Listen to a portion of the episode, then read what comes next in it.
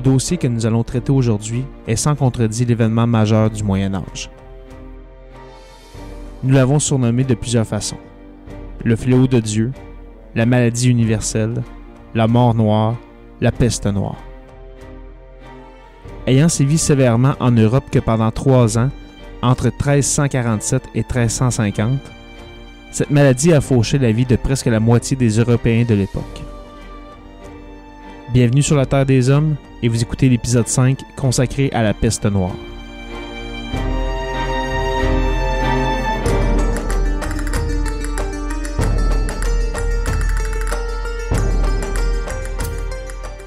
Bonjour à tous et bienvenue à cet épisode 5 du podcast Sur la Terre des Hommes. Alors aujourd'hui, pour ce cinquième épisode, nous allons nous consacrer à l'épidémie de peste qui a ravagé l'Europe dans la première moitié du 14e siècle.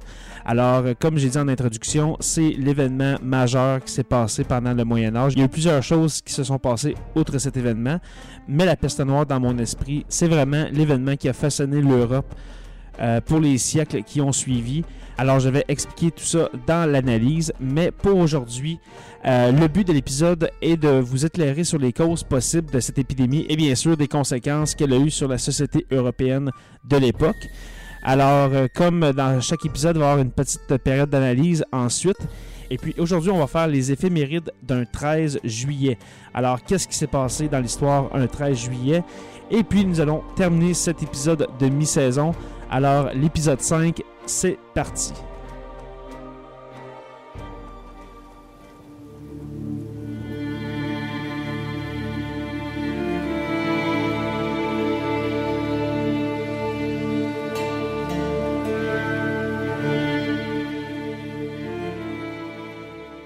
La désastreuse maladie connue sous le nom de la peste noire s'est répandue à travers l'Europe dans les années 1346 à 1353. Le nom effrayant, cependant, est venu plusieurs siècles après sa visite et était probablement une erreur de traduction du latin atra, qui signifie à la fois terrible et noir. Les chroniques et lettres de l'époque décrivent la terreur engendrée par la maladie. À Florence, le grand poète de la Renaissance, Pétrarque, était sûr qu'on ne le croyait pas. Il dit Ô postérité heureuse, qui ne connaîtra pas un tel malheur et considérera notre témoignage comme une fable.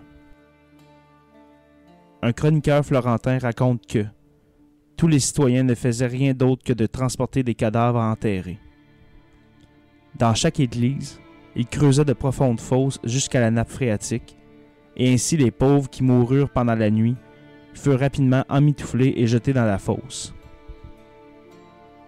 Le matin, quand un grand nombre de corps ont été trouvés dans la fosse, ils ont pris de la terre et l'ont pelleté sur eux. Et plus tard, d'autres ont été placés sur eux et ensuite une autre couche de terre, tout comme on fait des lasagnes avec des couches de pâte et de fromage.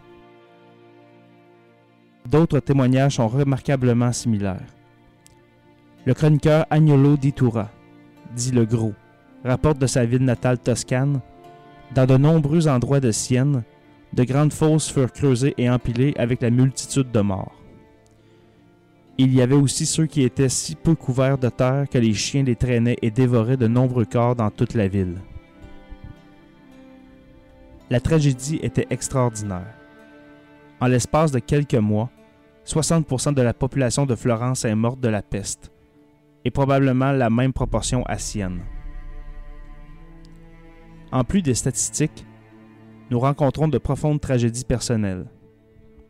Pétrarque a perdu aux mains de la mort noire sa bien-aimée Laura, à qui il a écrit ses célèbres poèmes d'amour. Ditoura nous dit que j'ai enterré mes cinq enfants de mes propres mains. La peste noire était en réalité une épidémie de peste bubonique, une maladie causée par la bactérie Yersinia pertis, qui circule parmi les rongeurs sauvages où ils vivent en grand nombre et densité. Une telle zone est appelée foyer de la peste ou réservoir de la peste. La peste chez les humains survient lorsque des rongeurs dans des habitations humaines, normalement des rats noirs, sont infectés. Le rat noir, aussi appelé le rat de maison et le rat de mer, aime vivre près des gens, la qualité même qui le rend dangereux. En revanche, le rat brun ou gris préfère garder ses distances dans les égouts ou les caves. Normalement, il faut 10 à 14 jours avant que la peste ne tue la plupart des colonies de rats contaminés, ce qui fait qu'il est difficile pour un grand nombre de puces rassemblées sur les rats restants, mais mourant rapidement, de trouver de nouveaux hôtes. Après trois jours de jeûne, des puces de rats affamés se tournent vers les humains. À partir du site de la morsure, la contagion se draine vers un ganglion lymphatique qui gonfle en conséquence pour former un bubon douloureux, le plus souvent dans l'aine, sur la cuisse, dans l'aisselle ou sur le cou. D'où le nom de peste bubonique.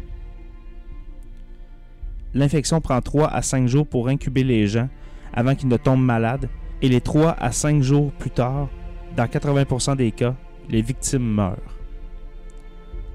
Ainsi, depuis l'introduction de la contagion de la peste chez les rats dans une communauté humaine, il faut en moyenne 23 jours avant le décès de la première personne. Pour devenir une épidémie, la maladie doit être étendue à d'autres colonies de rats dans la localité et transmise aux habitants de la même manière.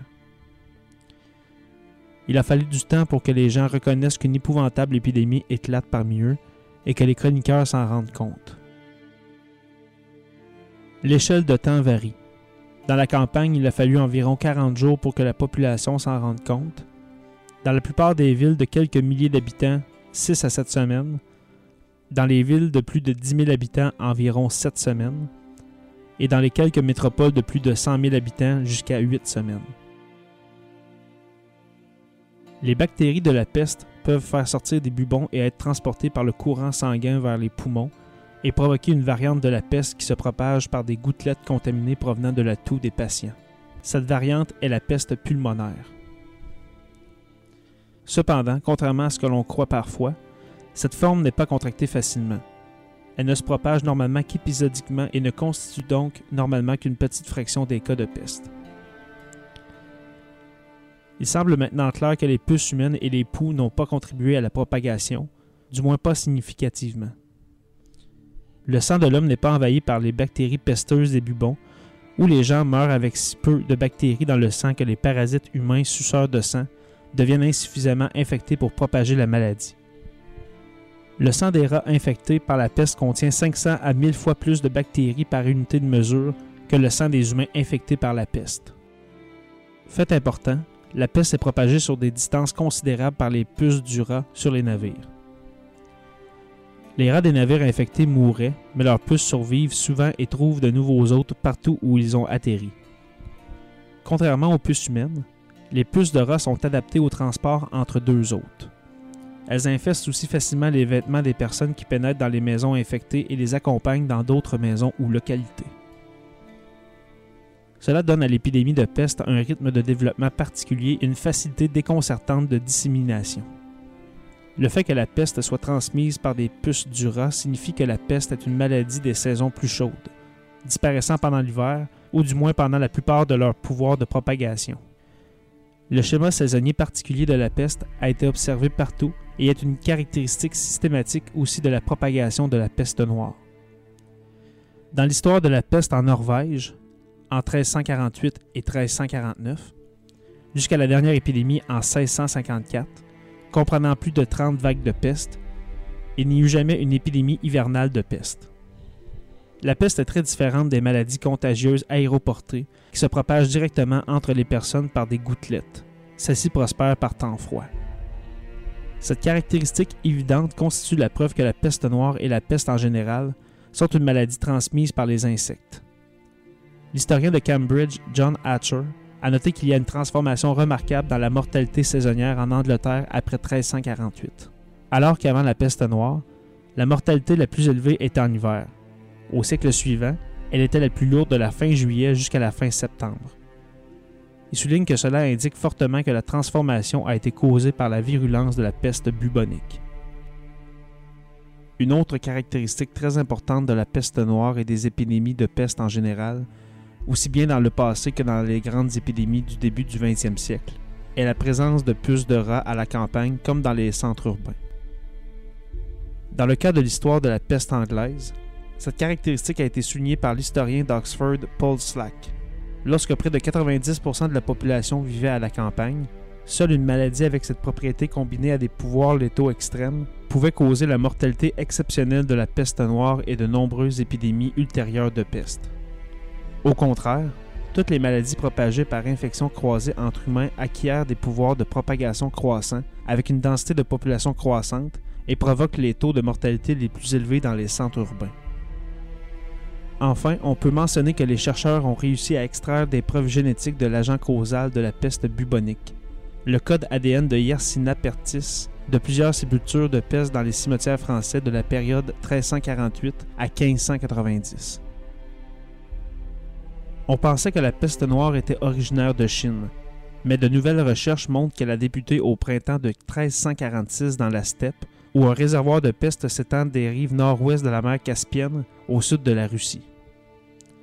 Les gens contractent parfois la peste, même aujourd'hui. Deux chroniqueurs contemporains identifient l'estuaire de la mer Don, où il se jette dans la mer d'Azov comme la zone de la flambée initiale, mais cela pourrait être de simples oui-dire. Il est possible qu'il ait commencé ailleurs, peut-être dans la zone de l'estuaire de la rivière Volga sur la mer Caspienne. À l'époque, cette région était sous la domination du Khanat mongol de la Horde d'Or. Quelques décennies plus tôt, le Khanat mongol s'était converti à l'islam et la présence des chrétiens ou commerce avec eux n'était plus tolérée.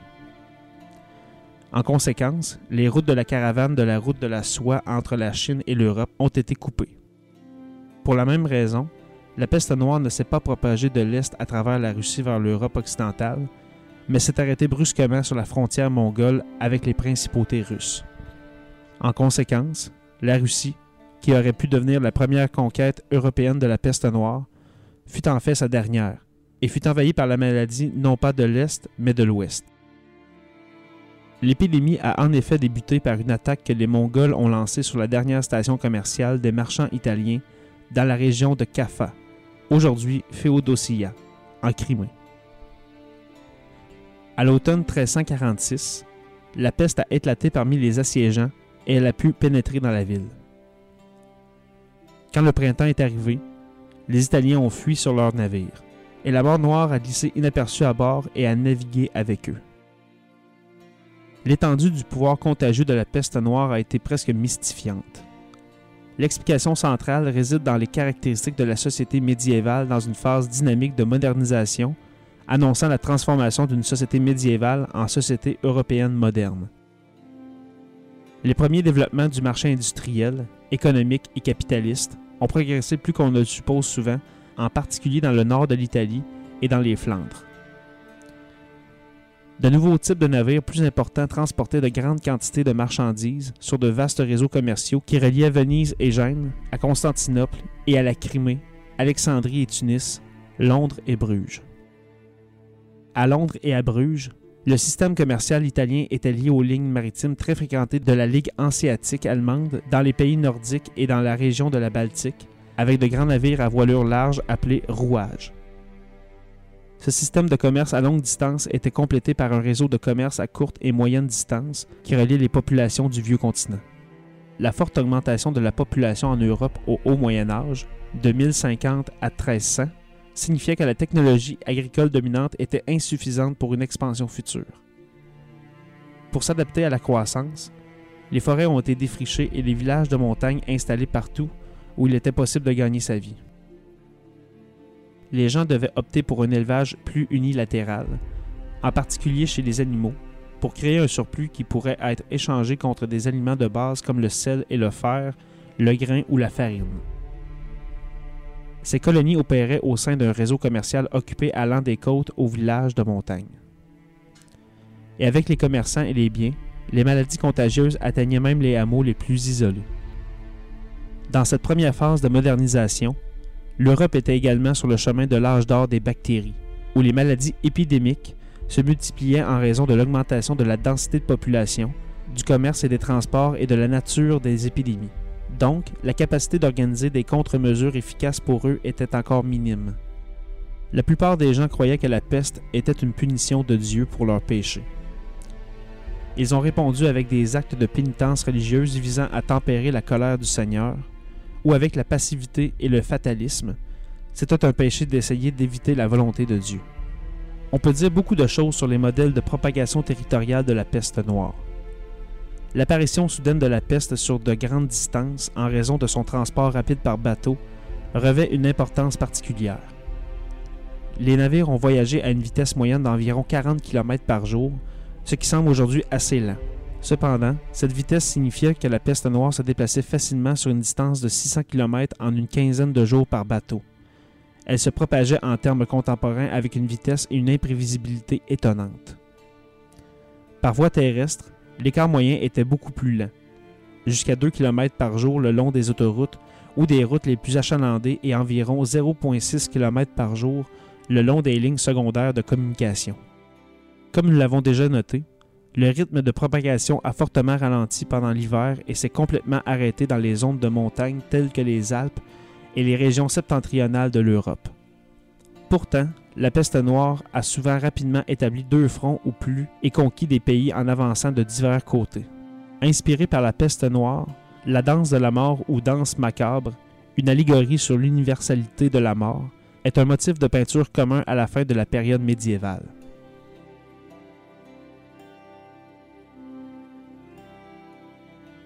Les navires italiens de Caffa sont arrivés à Constantinople en mai 1347 avec la peste noire à bord.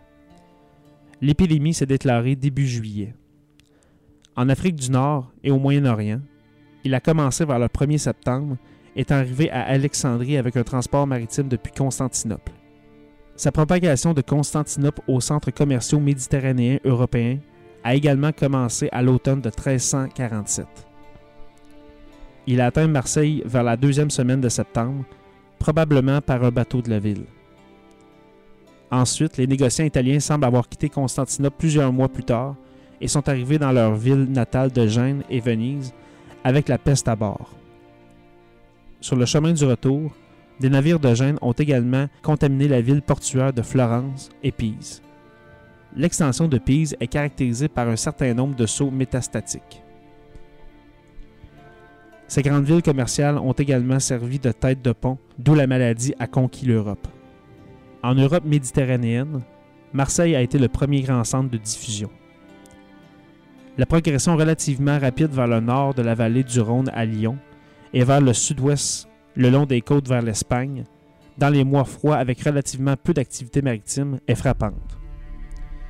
Dès mars 1348, les côtes méditerranéennes de Lyon et d'Espagne étaient attaquées.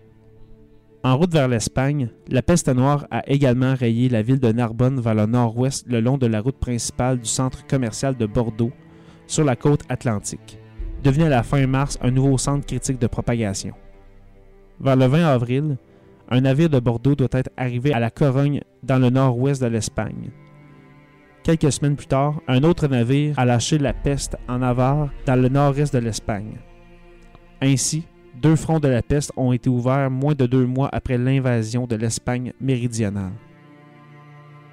L'arrivée précoce de la peste noire en Angleterre, soit en 1348, et la propagation rapide vers ces régions du sud-est ont façonné une grande partie du schéma de propagation en Europe du Nord.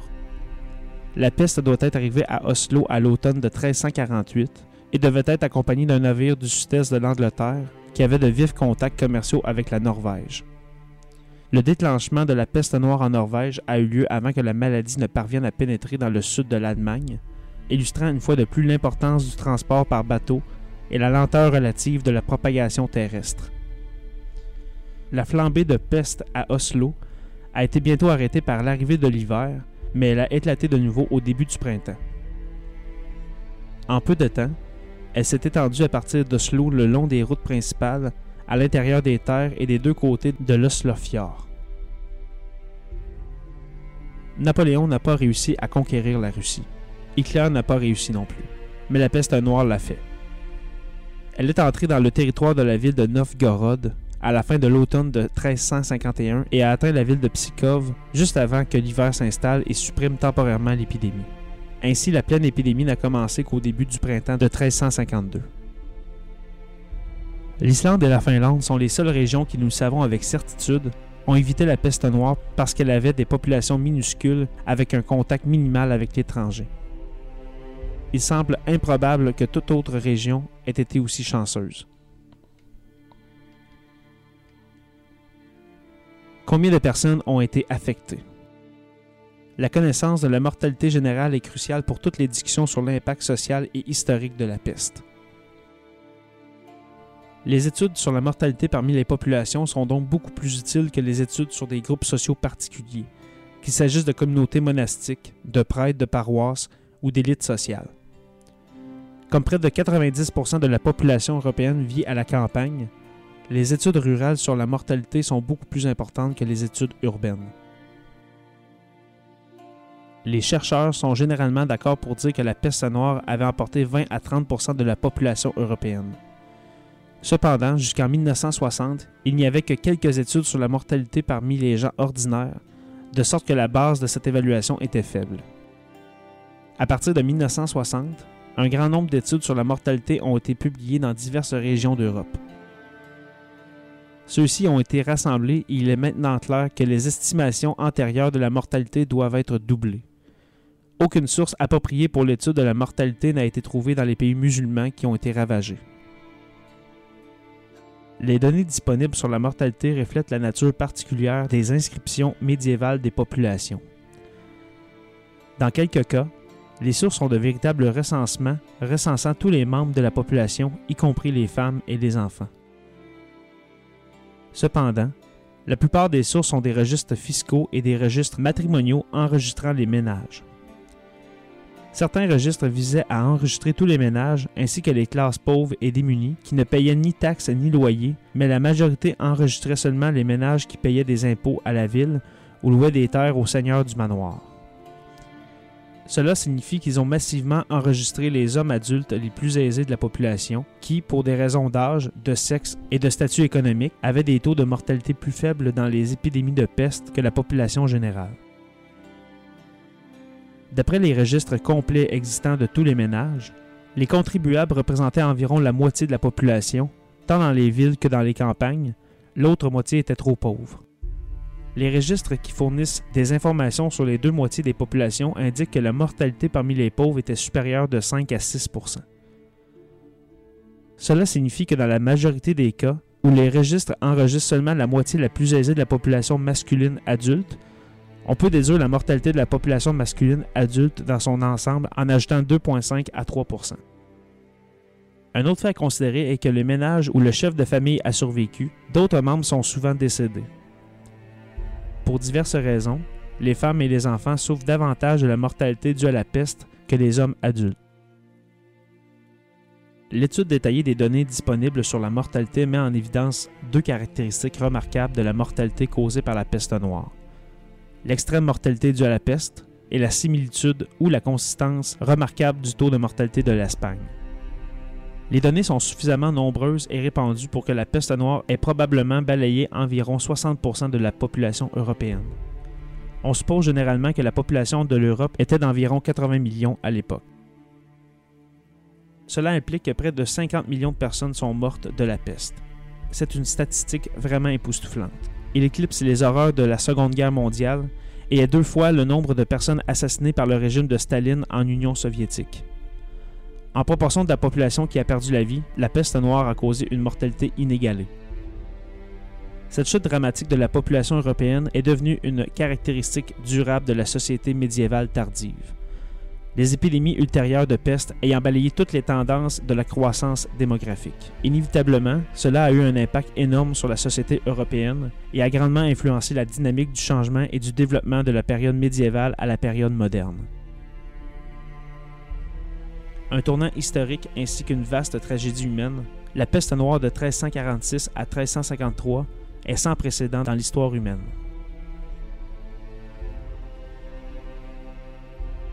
Alors, comme vous avez pu le constater, il y a beaucoup, beaucoup d'informations au sujet de la peste noire. Euh, pour l'analyse, j'aimerais me concentrer principalement sur qu'est-ce qui a déclenché la peste. Alors, ça va être un peu un retour sur qu'est-ce qu'on vient d'entendre. Alors, euh, ben, sans contredit, euh, les rats infectés qui sont arrivés par bateau, c'est la cause principale euh, de la peste noire. C'est arrivé, comme on, comme on vient de l'entendre, les rats sont arrivés principalement d'Asie et puis sont débarqués en Italie pour ensuite monter vers la France et l'Angleterre. On peut dire aussi que les villes ont été beaucoup plus touchées que les campagnes. Et pourquoi? C'est que la concentration, la concentration de population dans les villes était beaucoup plus haute que dans les campagnes. Et puis, ben, ça facilitait la propagation de la maladie. Et puis, un élément important, c'est que l'hygiène à l'époque n'a pas vraiment aidé. Alors, on est au 14e siècle. L'hygiène est vraiment pas comme aujourd'hui au 21e siècle. Premièrement, les gens à cette époque, jetaient leurs excréments dans la rue. Alors, il n'y avait pas vraiment de toilettes, il n'y avait pas de système d'égout 14e siècle en Europe. Alors, euh, les gens marchaient, dans les excréments des autres et puis pendant la peste noire, ben, imaginez, comment il y a eu des gens qui ont été contaminés de cette manière-là. C'est certain que ça ne peut pas vraiment aider. Et, et, puis quand les gens mouraient, eh bien les cadavres, il fallait s'en débarrasser. Les gens n'avaient pas vraiment de moyens de précaution pour manipuler des cadavres de gens qui ont été, euh, qui ont été tués par la peste. Alors, on les prenait comme ça avec nos mains, on les enterrait. Et puis, imaginez les fluides corporels, imaginez la, décomposition des cadavres qui se rendaient jusque dans la nappe phréatique. Et puis, les gens buvaient ça. Euh, par après, il y, il y a même des cadavres qui ont été jetés directement dans les rivières, directement à la mer. Et puis, pour ce qui est des rivières, ben, les gens buvaient l'eau des rivières, alors la contamination a été grandement influencée par ça aussi. Alors, comme euh, je viens de dire, les villes ont été beaucoup plus touchées que les campagnes, mais les campagnes, euh, les campagnes aussi ont eu leur part. Euh, mais qu'est-ce qui a aidé les campagnes et les zones isolées d'Europe au 14e siècle, c'est que les gens étaient isolés. Il y avait des villages, oui, mais la maladie prenait beaucoup plus de temps. Comme on a entendu au début de l'épisode, ça prenait plusieurs jours pour se transporter d'une maison à une autre, d'un village à un autre. Alors c'est certain que ça a pris beaucoup plus de temps. Et puis finalement, comme j'ai dit au début de l'épisode, il y a eu un grand pourcentage de la population qui sont morts, mais avec les registres de l'époque, c'est pas tout le monde qui était enregistré dans ces registres-là. Alors, est-ce qu'on a recensé tous les morts? Est-ce que c'était juste les, est-ce qu'on a juste écrit les, les, noms des chefs de famille? Est-ce qu'on a juste écrit le nom des, des gens connus, les gens pauvres? Alors, c'est peut-être pour ça que, à travers les siècles, on pensait que la peste noire avait emporté 20 à 30% de la population, mais si on, si on y repense, c'est beaucoup plus que ça. On parle dans qu'est-ce que j'ai lu d'à peu près 50 à 60% de la population, ça fait des millions et des millions de morts. C'est pas comparable à la Deuxième Guerre mondiale, c'est pas comparable euh, au régime stalinien, c'est c'est incomparable dans l'histoire de l'humanité. Alors, c'est pour ça, comme j'ai dit en début, euh, en début d'épisode, que c'est l'événement marquant du Moyen Âge, mais aussi l'un des événements les plus marquants de l'histoire de l'homme. Et puis la principale conséquence, une des, principales conséquences que moi je note avec euh, l'épidémie de peste euh, au 14e siècle en Europe, eh bien, ça a amené la société européenne vers une nouvelle période, une période qu'on va appeler les, temps modernes ou la Renaissance, si vous désirez. Et comme le nom le dit, l'Europe va renaître, va renaître de ses épreuves du Moyen Âge. Il y, a eu, euh, il y a eu plusieurs choses. Oui, on parle de la peste noire, mais on parle de plusieurs aussi, euh, plusieurs maladies qui se sont euh, déroulées pendant le Moyen Âge. C'était une période sombre, mais le Moyen Âge, c'était pas seulement du négatif. Je vais revenir dans les prochaines, dans les prochains épisodes, peut-être dans les prochaines saisons pour amener le côté, vous amener le côté positif du Moyen Âge, parce qu'il y a eu de grandes choses quand même qui se sont déroulées. Mais la Renaissance c'est la conséquence importante, la conséquence positive qu'on peut retenir euh, de la peste noire. On va redécouvrir, euh, on va redécouvrir l'Antiquité, on va redécouvrir des textes anciens, que ce soit des textes euh, de, la Rome antique, des textes de, grands penseurs, de philosophes grecs. Ça va être la pensée, ça va être l'art, l'art qui va, être redéfini. On va avoir de grands, de grands noms qui vont ressortir à la Renaissance, qu'on parle, oui, de, de Léonard de Vinci, de Michel-Ange, de d'autres grands peintres, de d'autres grands artistes qui vont émerger dans cette période-là, qui vont amener la société européenne à un autre niveau. Et puis c'est tout pour l'analyse, alors on s'en va aux éphémérides.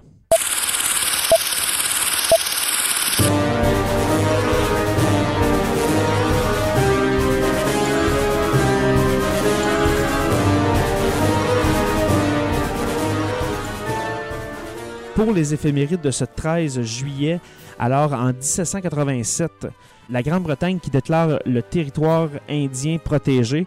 Alors ce territoire indien protégé, c'était dans les Appalaches, mais il ne faut pas oublier qu'en 1787, euh, les États-Unis avaient déclaré leur indépendance, alors ça va amener un conflit entre, entre les deux pays. Et puis les États-Unis vont reconnaître le territoire indien protégé, mais va amener une clause selon laquelle le Congrès, s'il déclare la guerre à cette zone-là, eh bien le territoire indien protégé ne sera plus déclaré comme tel.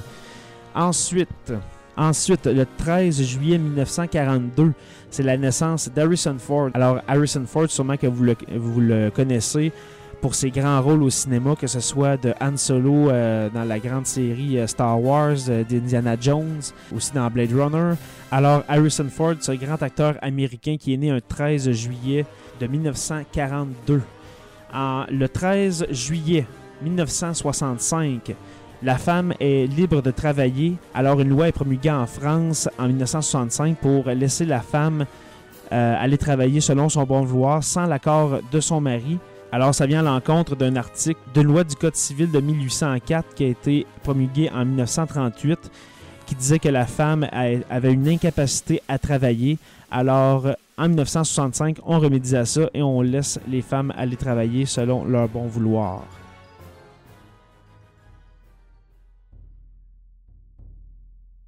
Alors voilà, c'est tout pour l'épisode 5. J'aimerais remercier les abonnés au podcast et puis euh, remercier ben, les, auditeurs, euh, les auditeurs en général. Alors si vous êtes des auditeurs et que vous n'êtes pas abonné au podcast, je vous invite à aller le faire immédiatement après avoir terminé le cinquième épisode. Alors, le cinquième épisode était l'épisode de mi-saison. Alors, nous sommes à la moitié du chemin pour la saison 1 de Sur la Terre des Hommes. Alors, n'oubliez pas d'aller donner un 5 étoiles sur Apple Podcast ou sur euh, votre podcatcher Android pour nous aider à monter dans le moteur de recherche. Et puis, euh, laissez-moi un commentaire. Le but est toujours d'améliorer euh, le podcast, le contenu du podcast. Un merci spécial aux productions podcast pour l'opportunité. Et puis, n'oubliez pas qu'à tous les jours, nous écrivons l'histoire. Merci et on se revoit au prochain épisode pour une autre page d'histoire de Sur la Terre des Hommes.